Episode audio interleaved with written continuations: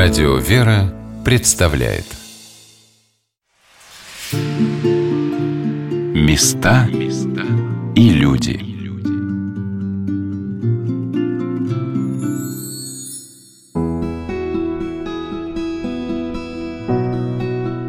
Рождается в привычной суете новый день. Просыпается с рассветом каждый российский город и поселение. Жители устремляются из своих домов на работу – все закручивается в неостановимом потоке вихре дел. Таким встретил меня город Серпухов, когда я вышла на заснеженный перрон с электрички из Москвы. Люди спешили в разных направлениях и не предполагали, какое значительное событие совершается в это время рядом с ними. Я так же, как и все, села в городской автобус и, проезжая вдоль улиц с современными вывесками магазинов, представляла, как этот город выглядел 660 лет назад – а именно такой срок прошел с того самого времени, когда рядом с небольшим поселением на юге Московского княжества, владением семилетнего князя Владимира Андреевича Серпуховского, по указанию святителя Алексея, митрополита Московского и всей России чудотворца, был основан первый в Серпухове монастырь, Владычный, в честь Царицы Небесной, по ее прямому повелению – и посвящение этого монастыря празднику введения во храм Пресвятой Богородицы было выбрано не случайно, а благодаря чудесному откровению строителя монастыря святому преподобному Варлааму Серпуховскому. Когда святитель Алексей совершал молебен на начало дела, его келейник, монах Варлаам, упал без чувства. И когда он очнулся, он пообещал, что расскажет митрополиту о своем видении много позже – и только перед своей кончиной преподобный Варлаам описал увиденное событие, которое раскрыло ему посвящение этого монастыря, а именно то, что он будет называться в честь праздника «Введение», и того события, когда трехлетнюю девочку, Пресвятую Деву, родители привели в храм Божий. А как это происходило более двух тысяч лет назад, рассказывают дети. Много-много лет назад жили на свете Яким и Анна. Вот уж и состарились они, а детей у них все не было. Они часто плакали о том и молились. Прошло время, и Всевышний снизошел к их мольбам. Дитя чудесное Господь дарует вам. Так, на удивление всех, в семье Акима и Анны родилась девочка. Назвали ее Мария. А когда ей исполнилось три года, родители решили исполнить свое обещание, посвятить дитя Богу и повели Богородицу в храм. Издавна праздник введения во храм Богородицы считался праздником для детей. Ребят вели в храм их родители, как и маленькую Марию, много много-много лет назад. И, конечно же, поздравляли. И мы хотим поздравить вас с этим праздником и подарить вам спектакль «Три ступеньки во дворец». Здравствуйте, дорогие друзья! У микрофона Анна Шалыгина. Мне не случайно захотелось начать нашу сегодняшнюю программу с детского рассказа о празднике введения во храм Пресвятой Богородицы – и не только потому, что накануне Нового года и Рождества Христова хочется радостных и светлых слов и пожеланий, но прежде всего потому, что сегодня мы расскажем вам о месте, расположенном неподалеку от Москвы, где молитвами Пресвятой Богородицы созидалась, укреплялась, зрело из небольшого московского княжества будущее великое государство – Святая Русь.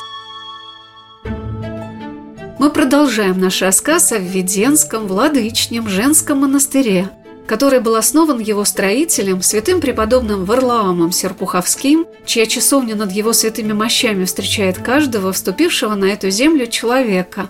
А то, что эта земля особенная, для вас начнет раскрываться не только в старинных монастырских храмах, но и в церковно-археологическом музее – созданном в обители, где собраны такие древности, что история буквально на глазах начинает оживать.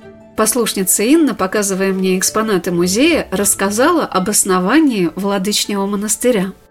Он был основан в 1360 году, и, как пишет Рождественский, который первый написал книгу об этом монастыре в XIX веке, на этом месте был густой сосновый бор, который простирался до самой реки. Когда Инок Варалам сюда приехал на поиски в это место, он, получается, ходил по лесу в поисках этого места, и вот неожиданно услышал вот этот необычный звон, как пишется в летописи звон железных медных труб. Почему? Потому что колокола тогда еще не были изобретены, и звон на богослужение, на молитву давался в деревянное било. И когда он услышал этот колокольный современный звон, он, естественно, был для него необычен, и он принял это как указание, знак на то, что именно здесь должен быть монастырь. И когда была основана первая церковь, она была построена, получается, в густом лесу. Ну и постепенно вот эта территория освобождалась. Ну и, естественно, монастырь был построен на склоне, потому что за стенами монастыря уже протекает река.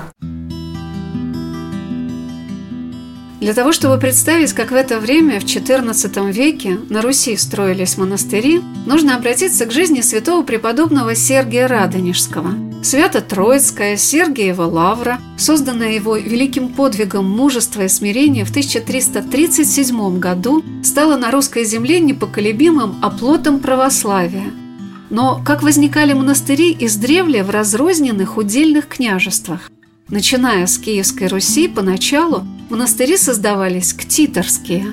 Благоверные князья, принявшие святое крещение от своих отцов, устраивали обители в честь своих небесных покровителей. И часто эти обители служили им местом упокоения и молитвы за их души. Единственным исключением из этого достаточно большого числа монастырей в Киеве и Новгороде их насчитывалось по 17, был Печерский монастырь в Киеве, основанный святыми преподобными Антонием и Феодосием Киево-Печерскими. Все иные монастыри, так называемые собственные, были заложены князьями, их женами, оставшимися во вдовстве, знатными боярами. Но татаро-монгольская ига разорила, сравняла с землей не только множество уже отстроенных городов, крепостей, оно истребляло и очаги монашеского делания, монастыри. Но монашество сохранялось не только в обителях. Множество пустынных иноков, которые собирались небольшими группами и строили себе кельи рядом с храмами, подвязалось на нашей земле даже в эти трудные времена – и вот XIV век подарил русской церкви и нашему государству духовное возрождение. Появились на Руси такие столпы духовной жизни, как святитель Алексей, митрополит Московский и святой преподобный Сергий Радонежский, которые по воле Божией и по велению Пресвятой Богородицы создавали обители, заложившие прочные основы иноческой жизни на Руси. И почти в каждом из этих монастырей – основанных их учениками, своими нетленными мощами лежат святые отцы, старцы, молитвенники. Во Введенском владычном монастыре это святой преподобный Варлаам Серпуховской. А вот второй монастырь в городе Серпухове был основан на 14 лет позже самим преподобным Сергием Радонежским. Об этом рассказала настоятельница обители игуменя Алексея. Нет документальных свидетельств, что наш монастырь посещал преподобный Сергий, но я на сто процентов в этом уверена. Вот представьте, 1374 год. Преподобный Сергий пришел в этот монастырь по просьбе князя Владимира Андреевича Серпуховского, чтобы основать Высоцкий монастырь. Надо сказать, что преподобный Сергий был знаком с преподобным Варламом потому что преподобный Варлам был келейник святителя Алексея, а святитель Алексей и преподобный Сергий, конечно, были знакомы, много общались. Значит, из этого можно сделать совершенно точный вывод, что преподобный Сергий и преподобный Варлам были знакомы. И вот представьте, преподобный Сергий пришел в город Серпухов, тогда еще очень маленький. В двух верстах от Серпухова есть монастырь, где он лично знает настоятеля, с которым неоднократно общался. В ближайшей округе монастыря нет, но неужели он не посетит этот монастырь? Да, документальных свидетельств этому нету, но просто элементарная духовная житейская логика говорят о том, что он посещал наш монастырь. житейская. Да, ну с духовной точки зрения понятно, они самолитвенники, надо прийти помолиться в монастырь. То есть лучше помолиться в монастыре, чем в приходском храме, прежде чем совершить какое-то дело. Может быть, он даже молился в нашем монастыре перед основанием Высоцкого монастыря. А с житейской точки зрения ты идешь в город, где у тебя есть знакомые, но почему бы их не посетить? История города Серпухова связана с именем человека, личность которого, несомненно, оказала огромное влияние на становление Московского княжества, его укрепление среди многих удельных княжеств Северо-Восточной Руси в XIV веке. Нам трудно представить, что история родного Отечества могла сложиться как-то иначе, но что среди князей новгородских, суздальских, переславльских, тверских и литовских в борьбе за великое княжение побеждали московские князья, потомки благоверного князя святого преподобного Даниила Московского, внуки Иоанна Калиты, Святой благоверный князь Дмитрий Донской и его дети – в этом большая заслуга его двоюродного брата, благоверного князя Владимира Серпуховского, храброго. И то, что этот герой Куликовской битвы, возглавлявший засадный полк, решивший исход сражения, был рядом с великим князем на протяжении всей жизни Дмитрия Донского и после его кончины оставался верным московскому престолу, служил ему верой и правдой, кроется в его благородном облике. Вместе со своей супругой Еленой они были духовными чадами святого преподобного Сергия Радонежского. И замечательная атмосфера этой большой семьи, в которой было 11 детей, украшает и через многие века образ города Серпухова – видится не случайным избрание самой владычицы Богородицы этого места, земли Серпуховской, под свой покров, потому что ею владел человек, вся жизнь которого была подчинена вере в Бога и служению своему Отечеству. А при защите этого зарождавшегося великого государства город Серпухов, стоявший на его южных рубежах, всегда принимал на себя удар первым – об этом говорят и монастырские стены, которые являлись надежной защитой для военного гарнизона, который находился в обители на протяжении многих веков. Свидетельство тому можно увидеть в монастырском музее. Это военные предметы, поскольку монастырь с самого его основания практически до начала 17 века постоянно подвергался нашествию неприятеля. В первое время монгол, татар, потом была смута. Здесь велись оборонительные бои, они шли вокруг монастыря, и, и даже сохранилось предание, что и монастырь бывало захвачивался противником. И вот это вот как раз все элементы военной деятельности. Вот эти маленькие стрелы, обратите внимание, те, которые наконечники широкими стрелами, выстрела, они были предназначены, чтобы бить по противнику в одежде. А вот тоненькая наконечник, если противник одет в кольчугу, стрела, тонкая стрела должна была проникнуть через кольцо и поразить его. Получается, да. вот такими стрелами как раз в Куликовскую битву да. помогли? Угу. Надо же, какие у вас реликвии. Это все на территории монастыря было на этим? Да, на территории, либо вокруг монастыря. А вот это ядра. На территории, на стенах монастыря стояли пушки и стреляли вот такими ядрами. И уже где-то примерно примерно в середине XIX века, игумен Назарета писала прошение о том, чтобы переплавить эти пушки на металлический чугунный пол в соборе. Ей дано было разрешение, поскольку военная опасность уже дошла далеко за границы, пушки оказались за ненадобностью, но хозяйственные всегда нужны, их переплавили на чугунный пол. Ну, а это боевые топоры, с помощью которых сражались всадники на конях, то есть поражали на скаку противника. Я, как и многие люди, которые любят проводить рождественские каникулы за пределами Москвы, с радостью узнала о том, что и в окружении столицы, оказывается, есть множество мест, с которыми стоит познакомиться самим и привести сюда своих детей. Для русского человека, тем более для семьи благоверного князя, жизнь духовная, религиозная была неразрывно связана с его повседневной жизнью. Она ее освещала, поддерживала – Именно князю Владимиру Серпуховскому приписывают влияние на то событие, когда святой благоверный князь Дмитрий Донской отправился за благословением на Куликовскую битву к святому преподобному Сергию Радонежскому. Но и жизнь монахов, владычнего монастыря, его строителя, святого преподобного Варлаама Серпуховского и старцев Высоцкого монастыря и его основателя святого преподобного Афанасия Высоцкого – несомненно, оказала влияние на призывание на эти места силы Божией, божественной благодати, которая вдохнула в наших благоверных князей эту уверенность и необходимость победы в Куликовской битве. Мне кажется, Владычный монастырь занимает в этой связи особое место. Он был основан святителем Алексеем, митрополитом московским и всей России чудотворцем по прямому повелению Пресвятой Богородицы – Обращаясь к ней в молитвах, он услышал ее голос о том, что должен основать монастырь в Серпухове.